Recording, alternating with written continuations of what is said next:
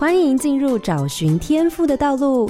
这里有故事，有方向，最重要的还有愿意陪伴、勇敢探索的你。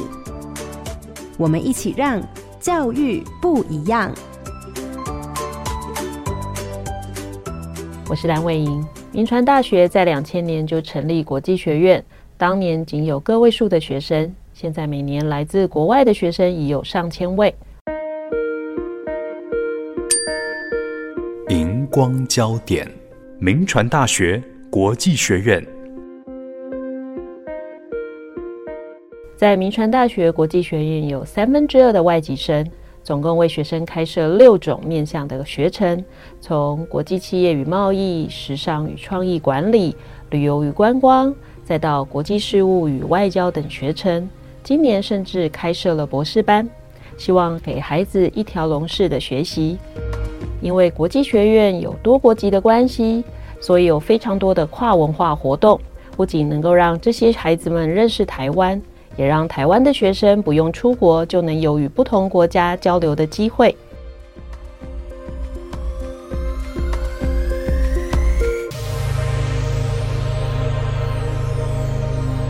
各位好家庭联播网的听众朋友，大家好，欢迎收听《教育不一样》节目。本节目每周六上午八点在好家庭联播网、台中古典音乐台 FM 九七点七、台北 Bravo FM 九一点三联合播出，还有 Podcast 上也可以听到哦。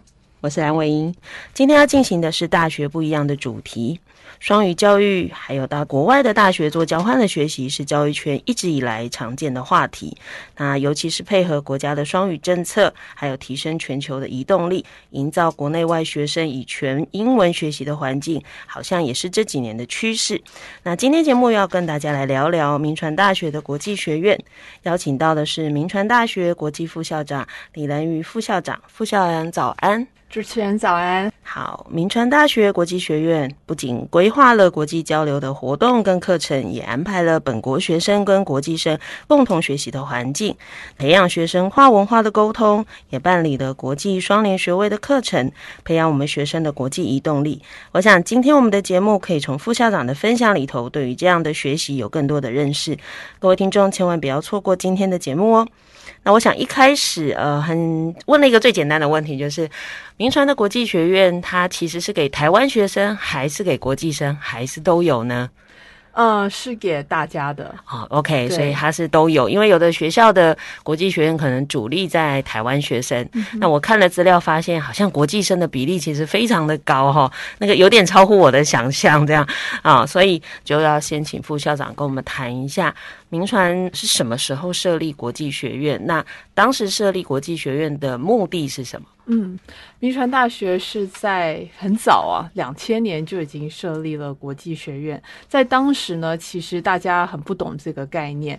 呃，我们去做申请的时候，大家就会说：“哎，要留学不是应该要到欧美去留学吗？怎么会想要到台湾来留学呢？”那我们在当时的李全校长他也很高瞻远瞩哦，他觉得以台湾的一个地理位置，还有对于文化的一个保存，他觉得未来呢，这应该会成变成了一个国际。教育的枢纽，所以呢，我们当时就力排众议啊，成立了国际学院。然后我们从第一年是走个位数的学生，到了现在是千位数的学生呢、这整个成长其实是很快的。那我们也是秉持了我们的一个信念，就是全英教学。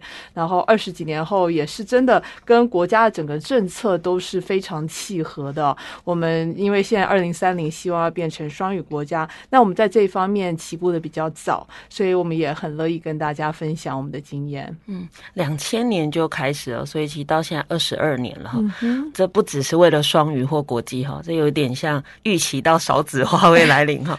其实现在才很多大学，应该说前几年蛮多大学就开始在向外拓展，就是因为当台湾的孩子越来越少，那我们的学生就不会只在国内哈。那我想像刚刚副校长说的哈，现在已经破了千人，就可见这么多年下来，可能不止在。台湾大家知道这是什么？我觉得应该是在其他的国家大家也很清楚。我在猜，说明台湾还最不清楚。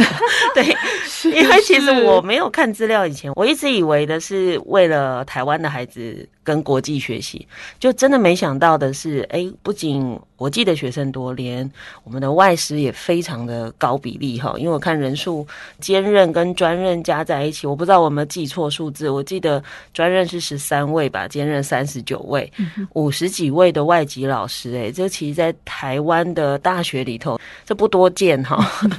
那我看了我们的国际学院哈，刚刚我们在节目开录以前，副校长提，它其实是一个相对独。立的机构，好，它不是一个设置一个中心，好像用其他系的不同的资源。那我看了他的介绍，他总有六种学程，嗯，可不可以跟我们介绍一下这六个学程分别是什么呢？嗯，我们六个学程是有分布在我们的台北校区跟桃园校区。那么在台北校区是有国际企业与贸易，然后传播、时尚创新管理；在桃园呢是有观光、资讯还有外交，这是有六个不同的学程。而且我们其实还有硕士，另外还有我们今年第一年也成立了博士，所以我们是希望有一条龙的一种教育。嗯、然后刚刚有提到，的确我们是外籍生比较多，我们大概有三分之二是外籍生，三分之一是本籍生。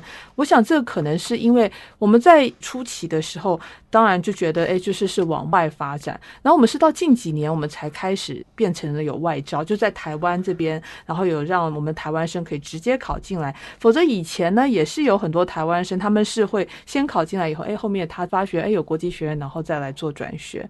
然后对于国外的，那他们是直接就申请入学，所以才会好像有时候台湾生他们的确都会来问说，哎，我们听说有国际学院，但是好像又不大确定，稍微有一点点小小的神秘感。但是我们现在都整个普遍的一个外招，但是我还是要强调，我们从一开始做，我们就是说，我们是希望要给台湾生跟国际生一起的一个环境啊，我们要营造。了整个全校区的一个国际环境，这就是为什么我们其实在发展了我们的国际教育几年以后，会去外面找了一个组织去做了认证。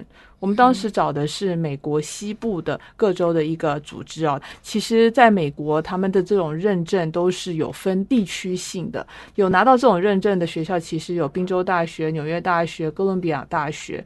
那我们当时选了这个，大家其实都笑我们说我们这叫 Mission Impossible，但我们觉得。要做国际教育，你就不可以闭门造车嘛？自己说啊，我们自己国际教育很好，我们觉得这样是不对的。所以，我们是全校双语化，完全达到了他的目标以后呢，诶，我们第一次拿到了六年的认证，第二次拿到了十年的认证，所以这都是对于我们整个教育的国际教育的一种肯定。而且，我们里面我们就是让让我们的台湾生跟外籍生要去做很好的一个融合，全英教学，所以大家都一律平等。在里面都是用同一种语言来做沟通，所以是这几年开始才有台湾学生进来。所以其实当时在设置的时候，主要还是针对我们国外的学生。其实一直都有台湾生，他只是我们一开始没有。直接的说放在了没有高中入大学的这个管道，那个管道，但它还是可以有它的方式进来。但是的确是到了近几年，我们是很开放的，是直接可以考进来了。嗯嗯，对对对。其实我第一个想到的就是，呃，就好像台湾的孩子会被国外的学校吸引一样，有时候不单纯只是为了大学的竞争或生存。其实蛮多的国家，好了，以这个方式比较企图的是，你来我的国家念了。大学，你对这里就会有情感。那有了情感以后，有一种是你可能就会留在这里工作，因为其实。不止少子化缺学生，其实将来最大问题是缺人才。呃，就业市场其实没有人才。还有一个是，即便你回到你原来的国家，但是将来你对于我这个国家你是相对友善的，嗯，所以可能未来在贸易合作上，或者是国家支持或外交上，其实就会有人替我们出声音。所以我刚刚其实边听的过程就觉得说，哇，其实这是某一个程度帮台湾在做外交。你看今年都有一千多，所以如果这二十几年累积下来，其实人数是。是非常多的，对，所以其实也帮我们争取到了很多国际朋友才对哈。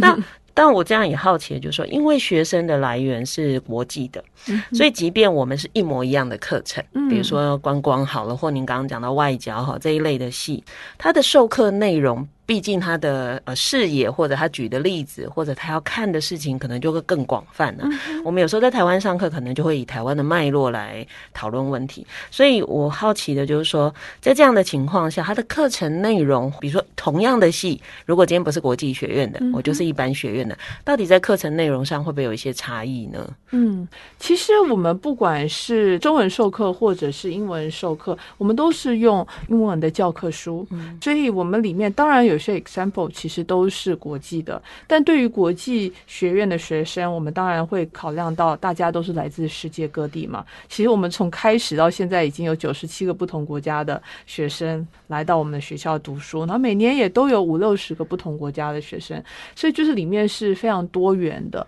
其实以我，因为我自己也是国际学院的老师，那我在上课的时候，我会非常注重的这种互动。我在互动过程，其实我讲了一个课程，我就会问他们说：“诶，在你们自己的国家是怎么样的？”那我们有台湾生，有外籍生，大家就可以去做了很多的互动。所以我觉得这个是国际学院，因为我觉得国际生他是一个比较会表达的一个族群，我觉得是会激励到了台湾的学生。所以我倒是觉得这样子是蛮好的互动。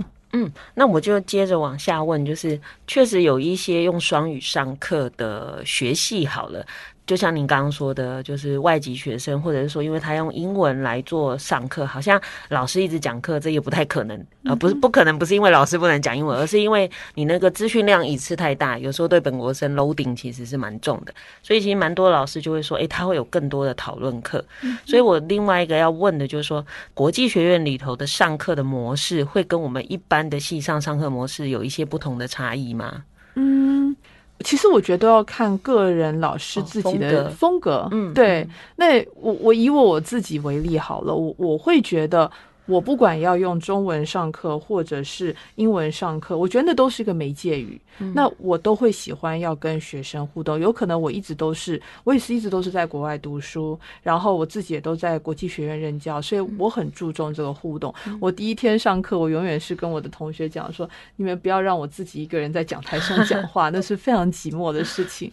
我希望要跟你们讲话，而且其实我们的对话没有什么对跟错。我很多时候我只是想。想要得到一个，就是我想知道他们在想什么，对，所以我其实我自己会去制造了一些话题，否则的话，我如果只是我一个人在讲，大家等一下睡成一片了，嗯、对不对？这个我觉得其实。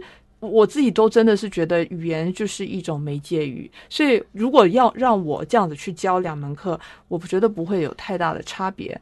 但是我觉得同学的一个回应可能是有差别的，因为在国际学院，他们的回应是会比较多。那当然，我必须说，外籍生的回应可能会比本籍生的回应要强烈。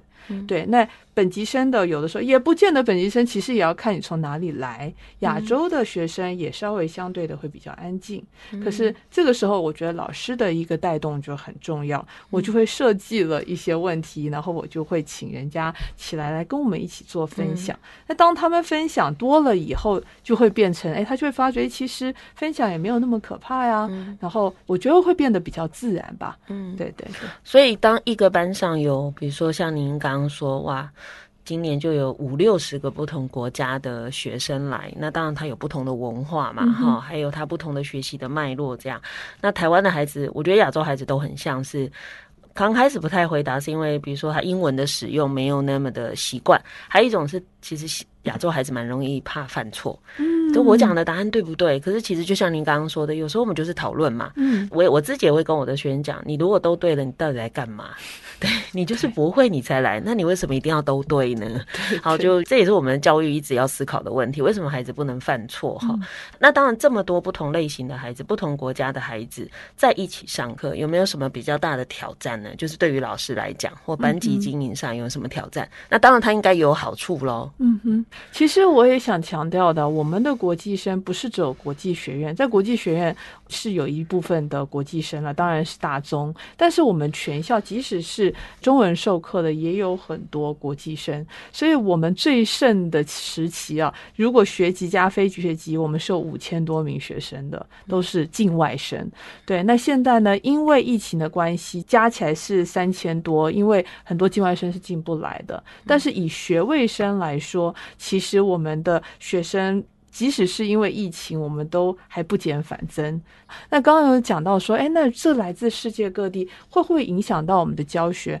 多少会有，但我觉得其实我是用一种正向的方式啊。我觉得他从不同的地方来，大家的想到的东西、看到的东西其实就不一样。比如说，如果你到了设计学院，诶，其实你就会发觉有些国家它的一种设计色彩啊，那种感觉其实就是非常强烈。他去跟了台湾学生去做互动的时候，他就会有一些激励。那以我们的国际学院来说，我就可以感受得到，诶，你从比如说他自己是母语是英文的，当然。他在表达上会比较顺畅，可是我们的台湾生有的时候，因为我会，我们分组也会故意要把他们都混合在一起，其实他们也都会尽力的去做表达，所以我觉得，当你把它混在一起的时候，大家会互相的去增长，然后。走在国际学院的这个走廊的时候，其实你是听到了来自世界各地的这种语言呢。有的时候你看到金发毕业的学生，诶，他也会很厉害的说：“我想用中文来跟你说话。”那当然，以台湾生，他当然就会是一定要用英文来跟大家做沟通。所以我就说，这英文就是一个大家使用的一个媒介语。但是只要是下课，大家可以自由使用他想要的语言。但是在课堂上的时候，一定是大家都是用英语。那我觉得也也有另外一个现象，就是。不同的国家的学生，他的英语程度可能是不一样。虽然我们是有一定的英文的标准进来，所以其实以我们的一个上课方式，通常在英语课程，因为也加上国家现在的一个双语教育政策啊，我们有拿到了一个，就是全台湾只有我们一个私校是拿到精进型的一个，我们国际学院它变成了一个精进型的一个学院啊，应该说是认证型的学院，所以我们也拿到了。经费，但也因此，我们的英语课程其实我们就有去做了更细部的分级。我们要确认，哎，母语的他会拿到了更精进的一个英语课程。那你如果英文比较差的也没有问题，我们有线上，我们有实体，所以那个课程呢，我们就会让他班级数是比较小的。但是以专业课程来说，那就比较没有什么问题，大家混在一起上课其实是很好的。嗯，那学院里头除了有很多外籍学生嘛，另外就是我刚刚提到的，我们还有很多外籍的老师。是，那我我相信这些外籍老师不是来上英文的啦，因为这些孩子就都 OK 了，所以外籍老师应该主要还是担任专业科目的授课老师吧。